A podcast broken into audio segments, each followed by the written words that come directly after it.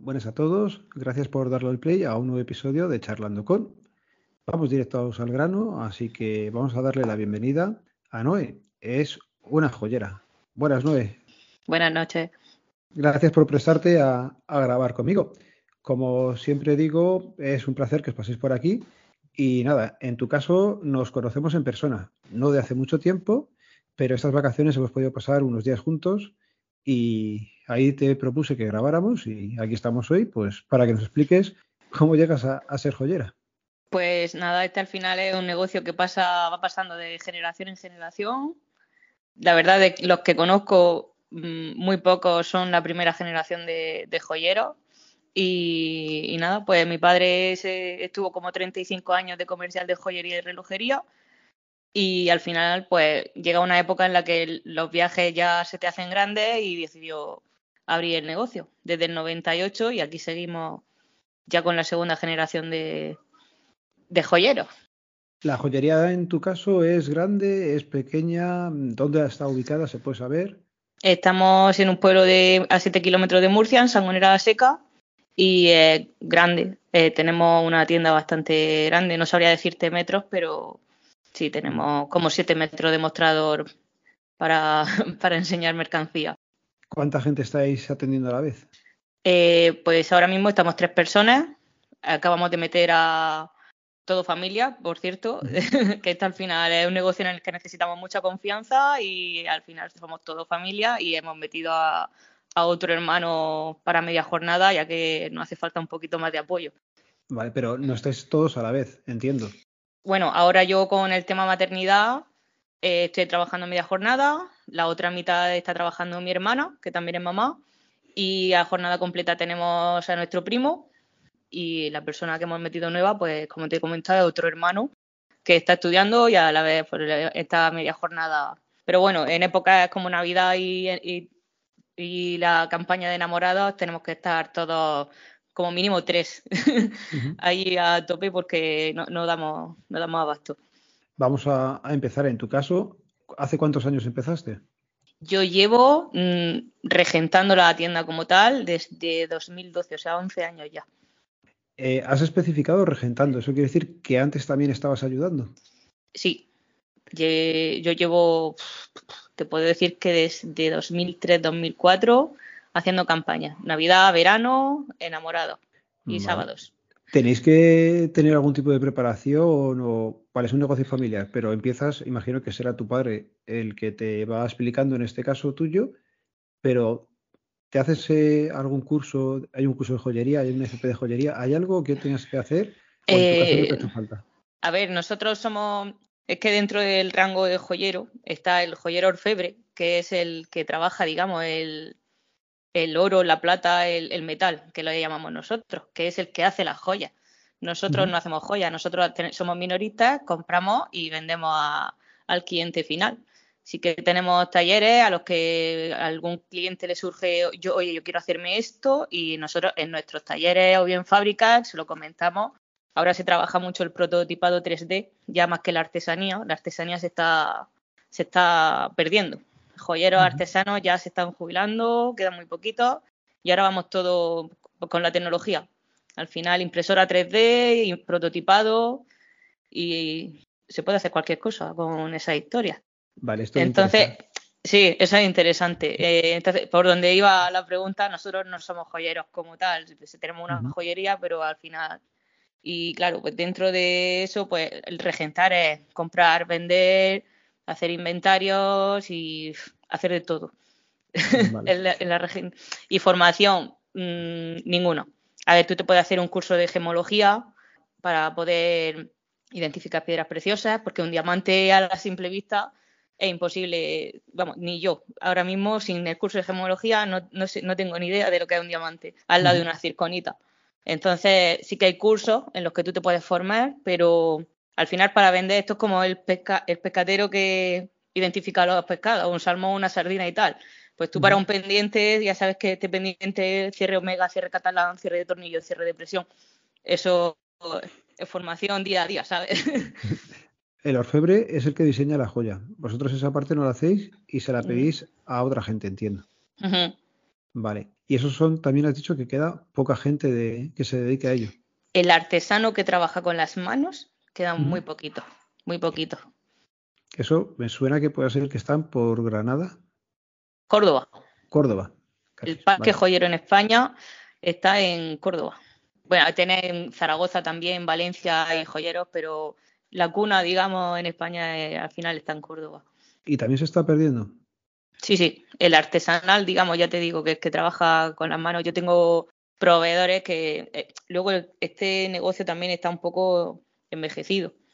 La, la gente, el de estar el de, en la carretera, también la cara al público, son cosas que cansan y las generaciones nuevas les está costando mucho trabajo de, de seguir los pasos de, de sus padres. Entonces, esta gente se está jubilando y los orfebres, a la vez que se jubilan los, los fabricantes comerciales y tal, proveedores, se están, dicen, yo si te jubilas tú, yo también, porque esto ya, y, y, quedan, ya te digo, yo por lo que me cuentan mis proveedores, los talleres muy poquitos, les está costando mucho trabajo. El engastador, de, el engastador es el que clava las piedras en, en cualquier joya, muchísimo trabajo les está costando también de encontrar ya engastadores. Y que te graben grabaciones a mano, si podéis ver en YouTube mmm, grabaciones con buril, es un espectáculo. Y eso ya también, ahora con, ya te digo, con las impresoras 3D y todo eso, se, se está perdiendo el, el, trabajo de la mano de obra como tal. ¿Y cómo diseñas una joya en 3D si el material, yo a día de hoy yo sé que el material es el PLA, que es con lo que hago yo en casa algunas cosillas o algún tipo de, de plástico, pero que imprimes con oro directamente. Y, no, no. Ejemplo, se imprime en cera. Se vale. imprime también eh, en cera. De hecho, yo una vez un, un, taller que tenemos aquí que trabaja con prototipado eh, tenía una, cala, una Kalashnikov, mm, te puedo decir que de 4 centímetros y medio, más o menos, de impresa en cera. Y entonces uh -huh. a través de eso se hace un molde de caucho. Vale. Y entonces una vez que tiene el molde de caucho, inyectas la, la plata o el oro. Uh -huh. Y ya luego solo es retocar y pulir. Ah, qué bueno. Y tener vale, la pieza, sí. O sea, que lo que hacen con la impresora es el molde para luego rellenarlo con el material que sea. Vale, vale. O sea, hacen la cera y de ahí el molde uh -huh. y ya con el molde la inyección de metal. Claro, y así ya te salen todas las piezas de. Sí, sí, ahí ya tú una vez que tienes molde lo puedes inyectar tantas veces como quieras. Por otro lado, ¿cómo es un día tuyo normal? O en la tienda, más o menos, ¿nos lo puedes contar? Horario y. Pues al final el trabajo de un autónomo no tiene horario. porque lo que no hace en tienda te lo lleva a tu casa. Bueno, yo ahora, estoy, eh, como he dicho, con la maternidad, pues hay que hacer un poco de vida fuera del trabajo, dedicarle tiempo al bebé y estoy a media jornada y la verdad es que por un lado lo agradezco porque se nota el, el trato con la gente al final todo el día tratando con gente, llegas a tu casa y lo único que quieres hacer es estar en silencio, haciendo tus cosas y, que nadie te hable.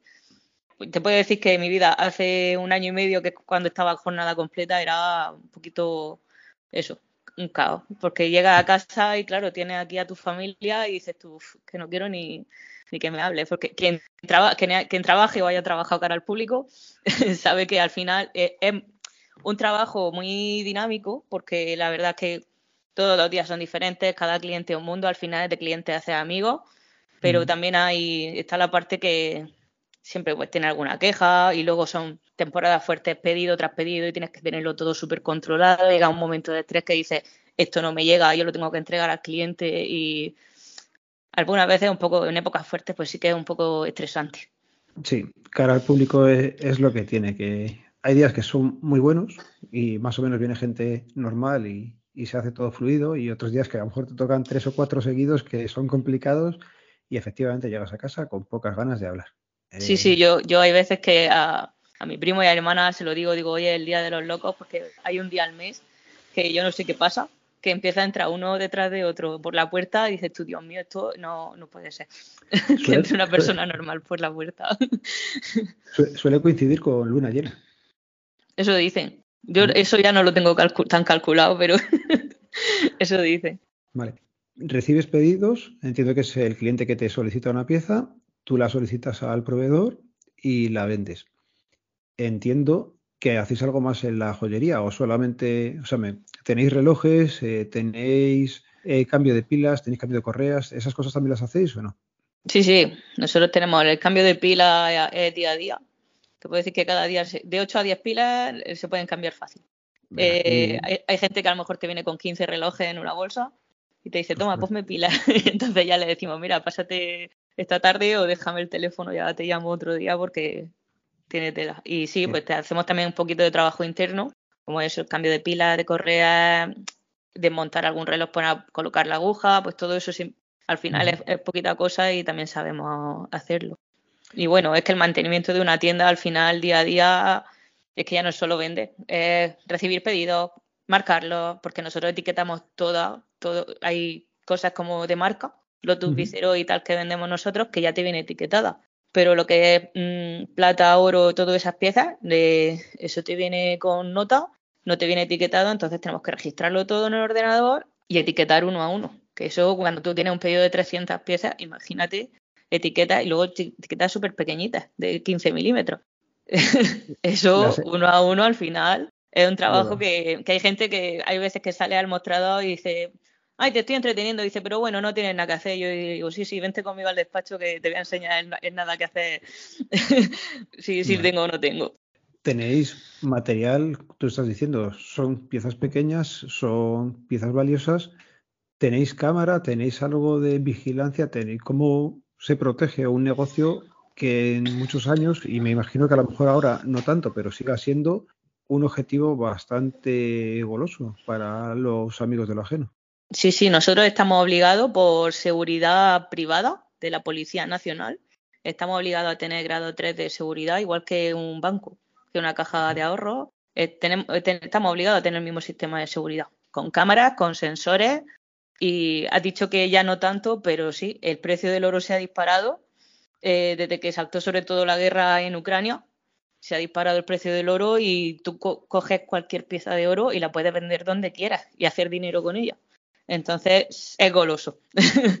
Dos preguntas. ¿A cuánto está el oro ahora? El oro de cotización, esta mañana que lo ha sido la última vez que lo he mirado, 57,78.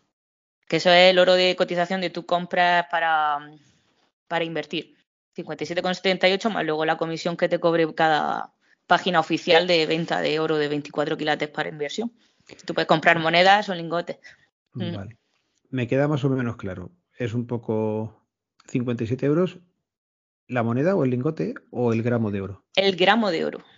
Vale, 57,78. ¿Cuánto tiene luego los anillos normales? ¿Cuántos gramos tiene más o menos? ¿O eso es el puro y luego se va mezclando? claro, nosotros trabajamos, por ejemplo, con oro de 18 quilates, que es la, la, aleación que se hace para oro de ley en España, que se llama oro de ley. Y ahora, como está el precio tan caro, se está trabajando mucho el 9 quilates, que lleva un 37% de, de oro y el resto es aleación de plata y cobre. Pero claro, está, hablando de que lleva un tercio de la pieza del peso eh, oro. Es bastante más, más baja. De aquí ya me salen muchas ramificaciones. Vamos a ver. Sí. ¿Qué es un quilate? El oro puro son 24 quilates. O sea, eh, tú vas a una mina, te encuentras una, pipa de, una pepita de oro y esos son 24 quilates, que es el 100%, digamos, de, de oro. 18 quilates, estamos hablando del 79% de oro y el resto aleación de plata y cobre. Y ya pues así 14, 9. Vale, ¿las aleaciones siempre son de plata y cobre entonces? Eh, no, siempre. Con el oro blanco, y aquí ya me estoy, a lo mejor me vuelo un poco, porque esto como ya es tema del taller, eh, el oro blanco ¿Mm? como tal, eh, la aleación se hace con, y aquí es donde ya creo que me voy a colar, con rutenio, creo que era, para darle el tono así más blanco, pero no se consigue el tono blanco como tal, entonces ya hay que darle un baño de rodio, una capa de baño de rodio para que blanquee y se consiga ese brillo blanco que tiene. Y luego el oro rosa, oro rojo, que le llaman también, en la aleación se pone el 79% de oro, pero el resto solo cobre, para darle la tonalidad roja de, que tiene el oro rosa. Se quita la plata, digamos, para que no blanquee, no amarille, digamos. Curioso. Luego has dicho también que si yo cojo algo de oro y voy y lo vendo, ¿esa parte también la hacéis vosotros, el compro oro o no lo lleváis? No, nosotros, por ejemplo, no tenemos compra. Nosotros solo vendemos. Sí, pero eh, cuando en el 2009, 2010 creo que fue, que hubo, otro, hubo otro, otra subida del oro. Ahí fue cuando se dispararon las compraventas y hay muchas joyerías que se dedicaron también a la compraventa, porque al final tú eso lo, lo fundes y lo puedes emplear en hacer más piezas. Si yo te llevo una pieza y te digo, quiero que me fundas esta pieza y me hagas otra, ¿eso también lo hacéis? Sí, en, nuestro en nuestros talleres sí lo, se puede hacer. Vale. Con tu propio oro. Eso tú tienes que tasarlo o tienes que ver qué grado de, pureza tiene ese oro en el momento. Eh, nosotros, como solamente trabajamos oro de 18 quilates, y al final dicen que te curas en salud, hay veces que te han surgido problemas que dices tú, esto ya no me va a volver a pasar de gente que me ha traído oro bajo y le hemos dicho, oye, aquí tienes una pieza de oro bajo, se puede fundir, pero ya sabes que no te va a dar la ley, que darte la ley es que va a bajar de 18 quilates. Y luego a lo mejor han ido a venderlo y me han dicho, oye, que mira que esto que me hiciste me ha engañado. Y, es que no, no hay oro. Yo he empleado tu oro para hacer tu pieza. Y entonces ya dijimos, mira, ya no cogemos nada de oro bajo. Entonces en taller, cada vez que se va a fundir algo del cliente, se comprueba que sea oro de 18 quilates y se funde. Que no es oro de 18 quilates, se deja aparte y le dices, mira, y siempre pesado. 14 gramos, 15 gramos y medio, 18, 70, siempre pesado para que el cliente lo tenga por seguro. Luego siempre el oro cuando se funde, dado que es aleación, siempre pierde entre un 10-15% de, del oro que se entrega. qué curioso. O sea que encima pierdes un poquillo. Sí pero vamos, eso pasa con todo. Al final nosotros si tenemos piezas viejas que queremos fundir, nos pasa igual. O afinar, afinar es convertirlo en 24 quilates. Sí, porque hay veces que si necesitas, para hacer la aleación de oro blanco o de oro rosa, se necesita oro puro, oro de 24 quilates. Entonces hay piezas que se nos han quedado viejas o que están rotas y lo que hacemos es afinarlas y ya con ese oro emplear para hacer otras cosas. Vale, eso de afinar es subirlo entonces de 18 es quitarle, limpiarlo, digamos, exactamente. limpiarlo de la aleación y, dejarlo en oro puro. ¿Tienes oro guardado tú? Me explico, ¿tienes invertido en oro? Siempre se ha dicho que es un valor seguro y eso. Tú entiendo que en casa inviertes en oro, no te has ido a invertir en criptomonedas. a ver, el, oro en el que invertimos nosotros es en, la tienda. Al final siempre la gente quiere ver, quiere ver más y eh, en vez de decir, tengo aquí un dinero guardado y el oro está subiendo, pues voy a emplearlo en comprar oro y tener aquí un buen estocaje, digamos. Esa es otra pregunta que venía ahora. Ese dinero que tú tienes invertido es dinero tuyo. Entiendo que hay proveedores que a lo mejor te dan parte de la mercancía para que las ibas y no tengas que pagarle, pero o, o sea, te ceden mercancía para que tú las ibas o tiene que ser todo comprado tuyo lo que tienes en tienda? Nosotros prácticamente todo lo que tenemos es comprado. Con los proveedores que trabajamos es, comprado en el momento. Hay veces que, por ejemplo, llega, por lo que te he comentado, época de Navidad o de enamorado y te dicen, mira, pues te dejo aquí dos o tres diamantes, anillos de diamantes, si los sacas bien y si no, pues me los llevo. Entonces, digamos que es un condicional, que lo he vendido, me toma, te pago en la parte que he vendido. Y lo que no he vendido, pues cogen y se lo llevan pero lo que, vamos, no es raro el caso, casi siempre es mercancía que nos quedamos en tienda. Oye, cuando te llega alguien con algo para que se lo tases o veas si es de eso, ¿eso lo ves tú en el momento o tienes que mandarlo al taller? Me, eh, queda la duda porque has dicho que lo mandabas al taller para fundir, pero claro, tú ya a lo mejor ves si eso no es de 18 o no se ve tan fácilmente. A ver, normalmente las piezas tienen que ir marcadas con un sello de 750 en el caso del oro y si no se ve el sello, porque a lo mejor, por ejemplo, los anillos siempre se hace en la parte de abajo del anillo. Si ese anillo se ha agrandado, se ha achicado y han soldado por ahí, el, sello se pierde. Entonces hay una piedra de toque que se llama con un ácido que, bueno, eh, según el ácido que tengas, pues te comprueba el 18, 9, 14 y entonces tú mm, rayas con el oro en la piedra y le pones el ácido encima. Si él no se pierde el color que marca, la rayita, es que sí que es oro de 18 quilates, pero si la, raya desaparece, es que no, o es oro bajo, o es un chapado, o... Ahí es cuando le dice lo de no sé, Rick, parece falso. Sí. bueno, hay que llevar un poquito de cuidado con los clientes porque hay veces que, que no, que me lo ha regalado mi abuela y esto es oro y encima se ofenden y dices tú, yo no estoy engañando a nadie, aquí lo estoy comprobando delante de ti. Hmm. hay de todo. tiene que ser un problema, ¿no? Que alguien que le hayan regalado algo como de oro y un valor sentimental, aparte del económico, donde le dices que el económico no. A, ver, yo no me he llevado la pieza, la tengo aquí delante de ti y tú estás viendo que la pieza es la tuya y. Pero sí, hay gente que, que, ya te digo, que se ofende fácilmente, igual que hay relojes, bueno, conoce AliExpress, Amazon, Zalando, que al final te compra un reloj que tú piensas que es bueno, un Rolex, eh, por 100 euros, cuando el Rolex más barato son 6.000 euros y si le dices, mira, es que el reloj no es bueno, o sea, ya no es que no, le, le dice, es que el reloj es de, de baja calidad, no es que le digas que es bueno. Encima estuvo un cliente que se fue súper ofendido porque le dije, mira, no te podemos arreglar la maquinaria porque es china o rusa y esta gente no pone repuestos, entonces no te podemos... Y se fue muy ofendido diciendo que se lo llevaba a otra relojería. Yo le dije que claro que sí, que él probara por otro lado a ver si se lo podían arreglar. Yo no retengo a nadie. Entonces hay que llevar muchísimo tacto con, con estas cosas. Y luego eso, que hay, hay, veces que son reliquias de la familia. Y dices tú, ¿cómo le digo a esta persona que, que lo que me ha traído no es oro? Tienes que tener mucha mano. Sí. Hay que ser un poco fino. Me suena que tu joyería también vende por internet. Sí. Eso es adaptarte a los nuevos tiempos. Eso es adaptarte a los nuevos tiempos. Sí que es verdad que no tenemos ahora mismo para cerrar la tienda física y vender solo online, no da, no da de sí tanto la página online, pero bueno, tenemos la suerte de que eh, un hermano, sé que somos muchos hermanos, otro hermano mío trabaja con tema de páginas web y todo eso y Aquí estamos de un poquito de conejillo de indias para sus pruebas, pero tenemos página web y nada, pues va funcionando poquito a poco, pues va subiendo un poquito la venta. ¿Se limita mm. solo a, España o también habéis enviado fuera? No, solamente a, nivel nacional. Venga, esta es interesante. ¿Envíos nacionales también con Baleares y Canarias o no? Eh, no. Eh, Baleares sí que estuvimos haciendo algún, pero ahora mismo como tenemos la página un poquito en, en prueba, digamos, porque la, hemos hecho una versión nueva, más fresca, está bastante más bonita. De hecho, hemos empezado esta semana con, ella a ver si va funcionando. Y Canarias, al final, el único que te hace envío a Canarias es correos y hay que estar, hay que estar yendo, eh, perder como 45 minutos o una hora en que sepa alguien de correos hacerte un envío a Canarias.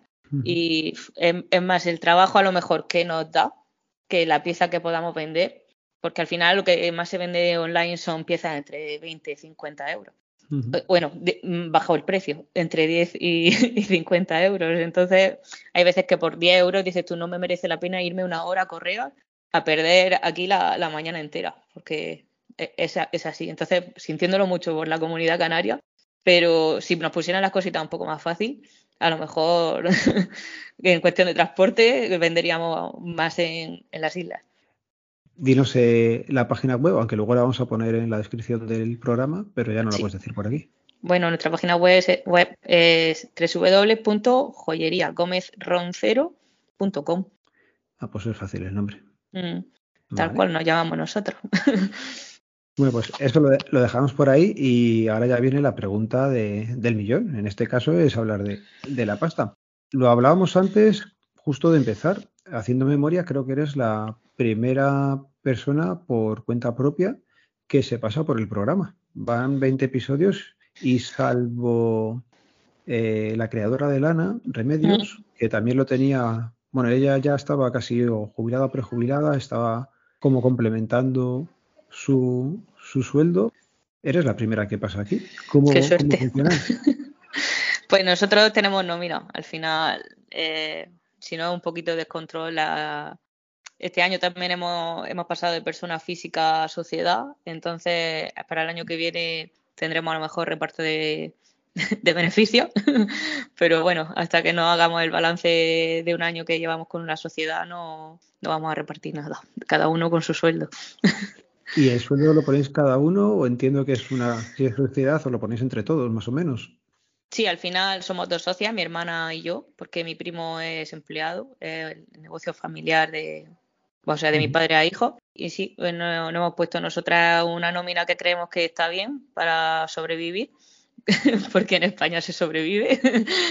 y bueno, siempre, pues si nos hace falta algún plus, tenemos, por ejemplo, yo qué sé, una compra de un coche o algo de eso, pues siempre tiramos un poquito de beneficio. Es un reparto, no es unánime, pero al final somos familia, eh, por suerte, nos llevamos muy bien, eh, somos solidarios unos con otros. Si a ti te hace falta más, yo, no me, yo no te voy a contar el dinero que tú te llevas de más. No sé. Eh, por suerte todavía no tenemos problemas de esa clase. Venga, pues no me digas tu sueldo, el de un empleado que está en una joyería, más o menos, ¿qué puede mm. estar? Entre 1.500 y 2.000 euros. Pues bastante bien. Sí, al final es un, es un trato al público el que te tienes que trabajar. No es, yo qué sé, una tienda de ropa que tú coges una camisa y un pantalón, que al final también lo tienen que trabajar los pobres, porque siempre tienen que complementar el, artículo que se llevan. Pero es un negocio que es verdad que al final, eh, una pareja que viene a ver alianzas, pues tú le tienes que recomendar una cosa, otra, o no se ponen de acuerdo, tienes que, trabajártelo a los dos para ver si encontramos algo que, sea del agrado de los dos. O una novia que viene a buscar sus pendientes. Mira, hace poco tuve un caso de, de hecho, se casaba en 15 días.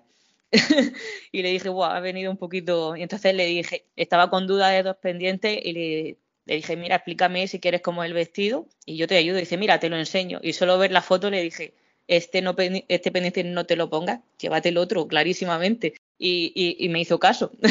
y digo, mira, me quedo contenta, digo, porque te casas en 15 días, digo, y yo sé si un caos que te hubieses tenido que ir a buscar pendientes así y más sin pues tiempo, porque está la pobre trabajando, ultimando cosas, y digo, joder. Y, y, la verdad es que sí, que al final es, es, tratar con el cliente, hacerte amiga suya, que te tenga confianza en, en tu gusto y, y en el consejo que tú le das. Entonces eh, es un, es un trabajo ese, que te tienes que trabajar, la verdad.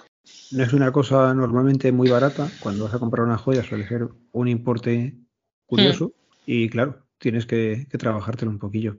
Cuando era pequeño y he ido alguna vez a, alguna joyería, me acuerdo que le pedías, por ejemplo, esclavas para eh, la comunión y mm. desenrollaban como una manta, hacían así. Sí, Manta se llama. Se llama manta. ¿Eso seguís teniéndolo y se sigue usando? Sí, sí. Sí, sí, para todo, las cadenitas de, para el cuello y todo eso se sigue usando la, manta. Mm, y esas sí sé que ha habido veces que cuando vienen los cacos es la que se llevan y salen corriendo con, con ellas y no tenéis cuidado. Tema seguridad, antes me comentabas que tenías que tener un nivel como el de los bancos ¿Qué tal se os ha dado? ¿Habéis tenido problemas? ¿No habéis tenido pues eh, esto que acabas de comentar nos pasó, eh, de que entró un caco y se llevó la manta. Fue un, día de verano de estos que no, viene nadie porque en pleno agosto hace un calor en Murcia que te mueres y estábamos en la puerta, pues mi padre, mi hermano el pequeño y yo, y vinieron un par de amigas y, entra y quería entrar un chico. Total que abrimos la puerta, y entra mi padre con el chico dice, ¿cómo están tus amigas aquí? Dice, quédate tú y lo atiendo yo. Y entra mi padre con el chico, le pide cadena, le saca la manta de cadena y a continuación fue a entrar otro. Cuando este chico llamó al timbre, yo me disponía a entrar con él para atenderlo, mantuvo la puerta abierta y el que había dentro cogió la manta y salió corriendo. Salieron los dos corriendo y al volver la esquina había otros dos chicos esperándolo en dos motos, se montaron y, y adiós, muy buenas. sí, sí.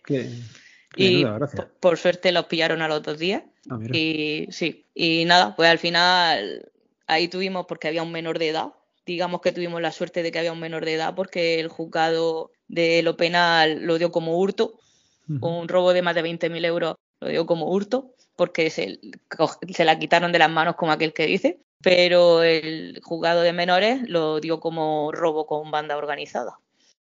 Porque vamos, estaba todo muy organizado. y gracias a eso el seguro nos pagó una parte y la familia, porque al ser menor de edad, la familia pagó el resto, porque los mayores, como eran insolventes, pues se, lavaron las manos, ya cosas que pasan.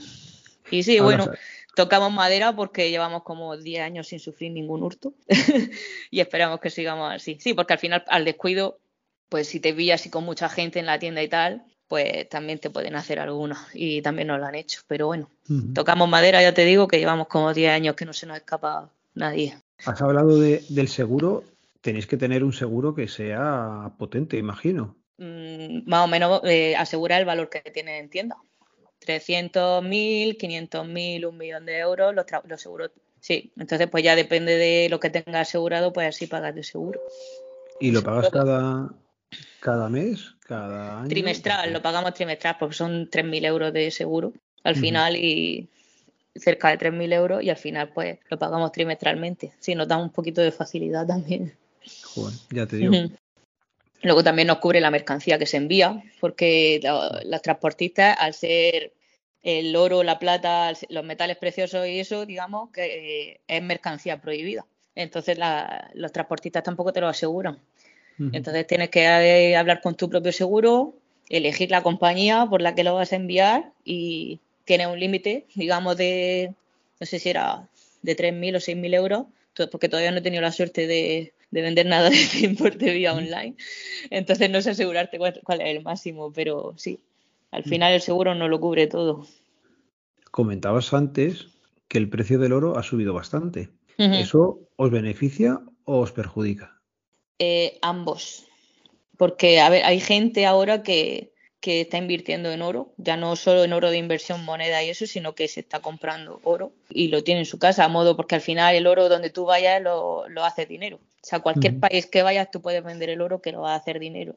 Pero claro, eh, se ha puesto tan, tan caro que hay gente que opta por el 9 quilates, que nosotros ya te he comentado que no lo vendemos, solo tocamos 18 quilates, o se va a la plata, plata o bisutería incluso, acero y esas cosas. O sea que por un lado te viene bien que suba, pero por otro a la hora de vender tus piezas, salvo el que quiere ese dinero para invertirlo, o se va tirando, claro, lógicamente, a precios más baratos. Cuesta, luego también eh, lo que hemos comentado antes, que es que mm, como está tan caro y tú puedes ir donde quieras a venderlo, se cometen muchos hurtos, eh, entran en casa a robar y lo que se llevan es oro y dinero, porque al final es lo que es dinero se hace dinero fácil y hay gente que ya le ha cogido miedo. Yo tengo varios clientes que dicen que no quiero más oro porque es que me han robado ya en mi casa, a mí me da miedo y no quiero tener más oro, y gastarme el dinero en oro para que luego vengan otra vez y, me lo roben. Entonces, pues claro, ahí el tema robos también nos ha perjudicado mucho. En teoría, cuando alguien comete el robo de oro, no puede venderlo de forma legal, porque eso está controlado en teoría con los libros en, estos sitios, ¿no? Sí, en teoría una compraventa, todo oro que compra al cabo del día tiene que ir a legalizarlo a la Policía Nacional. Tú a cada cliente que va a comprar le tienes que pedir DNI, eh, creo que le echan foto mm, de la joya, no estoy segura, y eso se legaliza, digamos, en la Policía Nacional y tienen que mantenerlo, no sé si a unos 15 días o un mes en depósito por si ese oro es robado. Pero ese es el que lo compra en un compra oro de esos. Exactamente. tú en la joyería cuando le vendes a alguien no hace falta tomarle datos ni nada, ¿no? Eh, nosotros tomamos datos porque al final, mira, tengo clientes que le han robado y me han dicho, me puede, de todo lo que he comprado aquí, me puede sacar los tickets para dárselo al seguro. Y entonces, de esa manera, con su nombre, le damos su, su factura o, su, o, todos los tickets que han comprado años atrás. Incluso hay gente que ha venido, que ha estado en la Guardia Civil o en la policía poniendo la denuncia y le han dicho, oye, pásate por una joyería que te hagan una valoración del oro que tenías. Pero claro, a través de una foto, como yo digo. Hay gente que ha venido, oye, es que yo tenía tres sortijas, una cadena y una pulsera. Y yo le digo, sí, vale, tú me puedes decir que tenía esto, pero si yo no veo una foto no te puedo decir si vale 100, 200, 300. Y entonces a través de fotos, pues sí que para los peritos judiciales y eso, pues sí que le hemos hecho, y ha venido gente agradecida, oye, pues mira, el seguro me ha podido pagar 3.000 euros, que es lo que tenía asegurado, gracias a la valoración que me ha hecho del oro. Al final, sean clientes o no sean clientes, nuestra puerta siempre está abierta para hacer para ayudar a esta gente. Oye, una cosilla. Sabemos que los gitanos les gusta bastante el oro, son habituales a llevarlo. ¿Tenéis clientes gitanos? Sí, sí. ¿Son buenos clientes? Sí, son buenos clientes. De hecho, una vez que te compran y le ha gustado el trato que le hemos dado y todo eso, pues al final siempre, siempre vuelven. Anécdotas. Ya conocen también, además, eh, sobre todo en los pendientitos de, de las niñas, eh, los coralitos de las turquesas estos que les gustan a ellos, siempre a lo mejor se lo vende una prima a otra o de una hermana a otra y vienen, que se lo he visto a, a mi prima, que yo quiero uno iguales. Durante tantos años que llevas cara al público, anécdotas de estas que digas, joder, me pasó una cosa súper rara con este señor o, o graciosa o... Uy, ahora mismo se me viene a la cabeza uno que me sacó muy de quicio, que le sobraba, tenía una, se le pidió una correa de reloj y esta era de caucho, había que cortar, iban como marcados, como si fuesen eslabones, iban como marcados y le sobraban cinco. Y el señor quería que le cortara dos y medio y dos y medio y yo no puedo, porque si no yo tengo que meter el pasador para engancharlo. Te tengo que cortar dos de un lado y tres de otro. Pues no, me tiré como media hora explicándole que no podía ser, que tenía que cortar tres de un lado y dos de otro. Ya me sacó de quicio, me metí al despacho, me preguntó, hermano, ¿qué te pasa? Digo, y sale él a explicárselo al cliente y a los diez minutos entra desesperado y dice, porque ya le había cortado la correa, claro, el hombre se le quedaba como un poco mm, cojo, el, el, reloj, digamos, que no le quedaba simétrico, pero no había forma de que le entrara en la cabeza que de otra forma no podía ser, o que le iba a quedar muy grande o que le iba a quedar muy apretado o no le iba a cerrar. Y me dijo mi hermano, ya desesperado también después de 10-15 minutos con él, dice, pídele otra correa y que la corte él. y eso hicimos, pedimos una correa y cuando llegó la correa le dije, toma, tu correa y ya te apañas tú con el reloj. No me lo he vuelto a ver, la verdad. Hay veces también que agradece a algún cliente decir, hasta nunca. sí, sí. Así, esa, esa es que yo creo que no se me va a olvidar en mi vida, porque es que me sacó muy de quicio. Bueno, pero le trataste bien. Sí, claro, al final se llevó su correa el hombre y ya no sé, ya te digo, ya no sé cómo se le apañó a él. Oye, antes has comentado que los anillos se pueden ampliar y imagino que también hacer más pequeños. Pero eso no tiene que pasar por, digamos, fábrica, lo podéis hacer vosotros eh, in situ. Depende. Hay anillos que sí que son fáciles porque el anillo pierde, digamos que hay que cerrarlo o abrirlo más de la circunferencia. Si, por ejemplo, lleva así muchas piedrecitas alrededor, no se puede tocar porque al final la garra eh, se resiente y se acaban cayendo las piedras y eso te supone un problema. Entonces hay veces que le decimos al cliente que es mejor esperar dos, tres semanas a que le fabriquen el anillo a su medida desde fábrica, porque el anillo se fabrica a medida y luego se engasta, a que tocarlo en taller. Al final tocarlo en taller eh, hay anillos que son un problema. Y si yo te voy con la alianza, por ejemplo, de matrimonio que se me ha quedado pequeña. Esa no tiene piedras, es lisa más o menos, tendrá sus suecos y tal. ¿Y eso cómo se hace? Sí, al final hay una lastra que se llama, que es como un cono que se abre, un, se, le da a la palanca y se, se va abriendo. entonces lo que hace el oro, como en, teoría es blando, lo hace ceder. A ver, hasta un, número 2 como mucho se puede hacer ceder una, una alianza. Pero ya si hay que tocar en taller, digamos, lo hace por presión entonces, es apretando no hace ni calor ni nada, es presión pura y dura. Hay veces que sí que es necesario darle calor, porque a lo mejor el oro blanco, por ejemplo, es más duro, entonces es necesario darle calor para que eso ceda sin peligro de que, de que se parta. ¿Desde qué número hay de anillo y hasta qué número hay de anillo y cuál es el paso más o menos? De hecho, un número 2, ¿a qué equivale un número. Un, numerito, yo siempre he dicho, porque hay gente que dice, es que me sobra o me falta un número tal. Un numerito es como si tú pintas con una raya de boli en un papel, es, ese ancho de la raya de boli, eso es un numerito, es que no es nada. Pero al final en la medida del dedo se nota un montón. Por ejemplo, una mano mía o una mano estándar, más o menos de un hombre normal, que suelen tener de, de medida. 20, 22 suelen tener más o menos. Y una mujer, te puedo decir que he hecho desde el 7, que es un número que ni una niña de comunión. desde un 7 hasta ya lo que te quieras inventar. El, número van desde el 1 hasta el 33 en el anillero. Yo se me presenta el caso de un señor que tenía unas manos súper grandes y, y, el señor no era, era un señor mayor, pero que no era robusto así ni nada. Y le tuvimos que hacer la medida a ojo porque no, o sea, no teníamos anillo para medirle el dedo. y calculamos que fue como un 36-37. O sea, que ya te digo que se, se nos iba de, del anillero.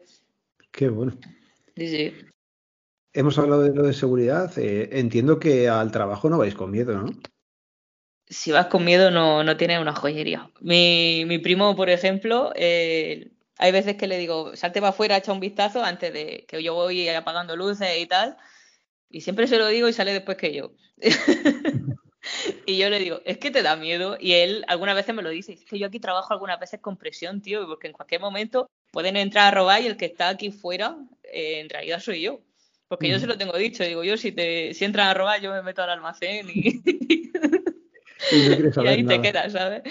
Ya llamo yo a la policía y eso. Oye, una cosa, la, la recaudación de la caja, porque bueno, eh, imagino que mucha gente te va a pagar con, con tarjeta, pero otra mucha gente te paga en efectivo, son cantidades importantes. Entiendo que más de mil euros eh, ya no se podía en España, pero si te traen 900, 800, vendes dos o tres cosas en el día, ¿cómo gestionáis ese dinero? Ese dinero al final eh, yo pago factura en efectivo. Igual, igual que, a ver, eh, los proveedores al final vienen en, vienen personalmente a la tienda, hay veces que compramos incluso en tienda y eh, hay facturas que se pueden pagar en efectivo, como tú dices, hasta mil euros, y otras que pues ya a través de transferencia bancaria. Y Vale. si no eh, hay ca- recaudación de caja, al final eh, se va ingresando también en el banco. Te lo decía eso, pues, no sabía si venía típico furgón que viene, te recoge algo de dinero, o si eres tú físicamente la que tiene que ir a llevarlo, que siempre es un fastidio. Sí, bueno, al final tengo la suerte de que tengo la caja al volver en la esquina y, Ah, y puedo ir todos los días a ingresar dinero. Eso del furgón es solo, creo que es solo para los bancos que trabajan con muchos miles y de millones de euros. Y con los establecimientos estos de, de cadenas alimenticias, si la has visto alguna vez, el Alcampo. Y, ah, sí, y bueno, claro.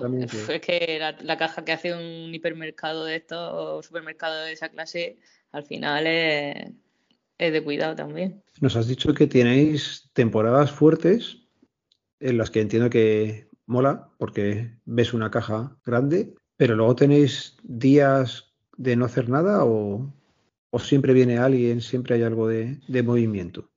Por suerte, eh, siempre tenemos algo de movimiento y como ya te he dicho antes, eh, siempre tenemos algo en tienda que hacer, que si limpiar una vitrina, que si artículos por colocar, siempre tenemos algo que hacer. No, no nos aburrimos, la verdad. Ahora en verano sí que siempre está la cosita un poco más parada. El mes de noviembre no sabemos por qué en el gremio se mueve muy poco la joyería. Y entonces, pues sí, que, pero al final es eso. Siempre tienes en almacén que colocar alguna cosa o fuera tienes que limpiar. Siempre no, no nos da tiempo de aburrirnos, ¿no? Vale, pero eso es trabajo que tienes que hacer, pero me refería también a, a no hacer caja. Te que dices, ostras, no he hecho caja. Sí, eh, creo que el día que menos caja hicimos fueron 18 euros de alguna pila que se puso. Y 18 euros, sí. Pero ya te digo que no siempre entra alguien. Siempre tenemos la suerte de que hay alguien por la, entra alguien por la puerta.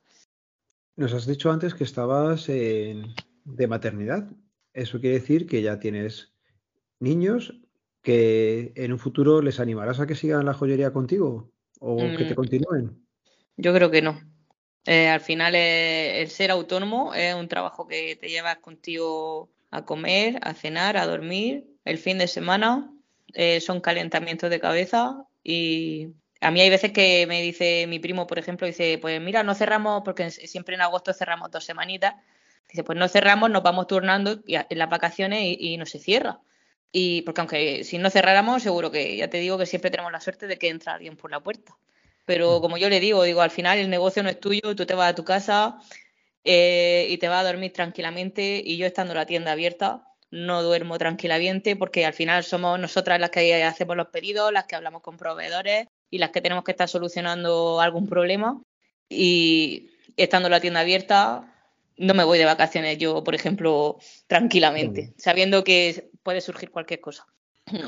Es una, una pena que no se continuara la saga con, con el pequeño. A ver, también el negocio de calle se supone, se, se prevé que se va a perder con el tema online, porque la gente cada vez compra más desde casa, por la comodidad, también porque yo misma, yo cuando estaba trabajando a media jornada, por ejemplo, o sea, a media jornada, a jornada completa que de nueve y media a una y media y de cinco a ocho y media de la tarde, a mí no me queda tiempo absolutamente para nada, ni para ir a un, a un centro comercial a ver ropa o a ver si tengo que ver algún regalo. Y yo siempre tiro de, del online. Y hoy en día la gente dispone de menos tiempo, creo yo, de estar saliendo a la calle a, a hacer la compra mm, La- por ocio, digamos. La cosa que en el gremio en el que te mueves tú, sí que te gusta ver la pieza, ¿no? Sí, O sea, prefieres ver la pieza. De ahí es una cosa que, que es raro que vayas a, a tu joyería, veas una cosa, pero luego te vayas a comprarlo online. Que pues, puede pasar muchas veces con cosas de, de electrónica, de informática, o cualquier cosa, mejor unas zapatillas las ves y luego las buscas en Sí. internet más baratas, pero lo tuyo es Sí, hay, mucha gente, mucho cliente online que nos pregunta, oye, ¿te puedes poner la pieza para verla cómo queda puesta? Sobre todo es para hacerse la idea del tamaño. Porque en joyería, claro, un, pendientito de, bebé, que son 3-4 milímetros, está súper ampliado para que tú veas cómo es la forma del pendiente. Pero claro, luego cuando llegas a tu casa te puedes llevar el chasco de, que no era lo que tú creías. Y siempre que nosotros intentamos en la descripción de poner la medida, para que la gente tenga la opción de. Pero siempre no, hay muchos clientes que nos piden o pónmelo al, lado de una moneda para, para, hacerse la idea del tamaño. Es lo que tú dices, que al final también la, joyería es un negocio que a la gente le gusta probarse, a ver cómo queda. Yo creo que sí, que nos quedan unos años, pero a saber cómo están los tiempos ahora, a saber qué pasa. Bueno, mm. pues muchas gracias, Noé, por pasarte por el programa y explicarnos pues, ¿cómo se lleva una joyería a día de hoy? De nada, eh, gracias a ti por contar conmigo. Espero que te haya gustado la entrevista y, que a la gente, a los oyentes también. Siempre también, eh, una cosa que te iba a decir cuando lo seguro, digo, para que la gente lo sepa, porque a muchos clientes míos también le ha pasado. El seguro de tu casa, si tú no le dices que te cubra la joyería, no entra dentro del seguro de la casa. Y muchos clientes míos le han ido a dar parte al seguro y le han dicho, no, no, tú no tienes joyas aseguradas. Digo, mira, pues si podemos ayudar a algún oyente en este pues aspecto. Eh, pues gracias por el aviso y No, no, va a ser lo mismo o sea, lo que haga ahora mismo porque es un poco tarde, pero creo que mañana lo voy a revisar. Porque yo pensaba que teníamos algo de joyas metido. Entonces, ¿qué es lo que se suele tener? Eh, ¿Bisutería metido? Hasta, no, hasta 3.000 euros suelen cubrirte. Pero claro, ya depende de, de, las cosas que tú tengas. Porque, por ejemplo, un reloj de oro ya son 5 o 6.000 euros. Solo el reloj de oro lo que, lo que puede valer. O sea, que aquel que tenga algo en joyas que revise el seguro, ¿no? Y siempre es interesante tener fotos también. Eso sí lo sabía. Yo, lo digo, pero no lo hago. ¿sabes? Al final en casa de herrero. Fotos y apuntar las descripciones que vienen puestas en las alianzas, en las cosas y todo eso. Clientes que me han preguntado por qué van a hacerlo y le he dicho que digo, si tiene alguna báscula de estas de cocina de digital, echa la pieza al peso y si le haces la foto con el peso, ya ideal, sí. Qué bueno. Pues nada, con esas recomendaciones, pues terminamos eh, el episodio. Muchas gracias por pasarte. Te iba a comentar, no sé si podríais hacer algún tipo de descuento, alguna cosilla, pues a la gente que vaya a compraros a través de, de un enlace o algo así que pudiéramos poner de charlando con. ¿Lo ves factible, no? Sí, claro, podemos hacer un descuento hasta, digamos, hasta el 31 de enero para que le pillen las rebajitas de Navidad y eso. Con el código charlando con para los oyentes de, del podcast. Vale, pues oye, mira, ahí queda, si queréis, eh, las notas del programa lo dejamos puesto. Sí. ponemos enlace a la página, el, código que tienen que poner. Charlando con y, y, les ponemos un 10% de descuento. Ah, pues mira, pues que siempre viene bien. Pues para esos regalillos para para Navidad. Para Navidad. Bueno, pues lo dejamos por aquí ya y muchas gracias, Noé, por pasarte y a charlar un rato con nosotros. Nada, a ti por la entrevista y hasta la próxima. Venga, adiós. Hasta luego.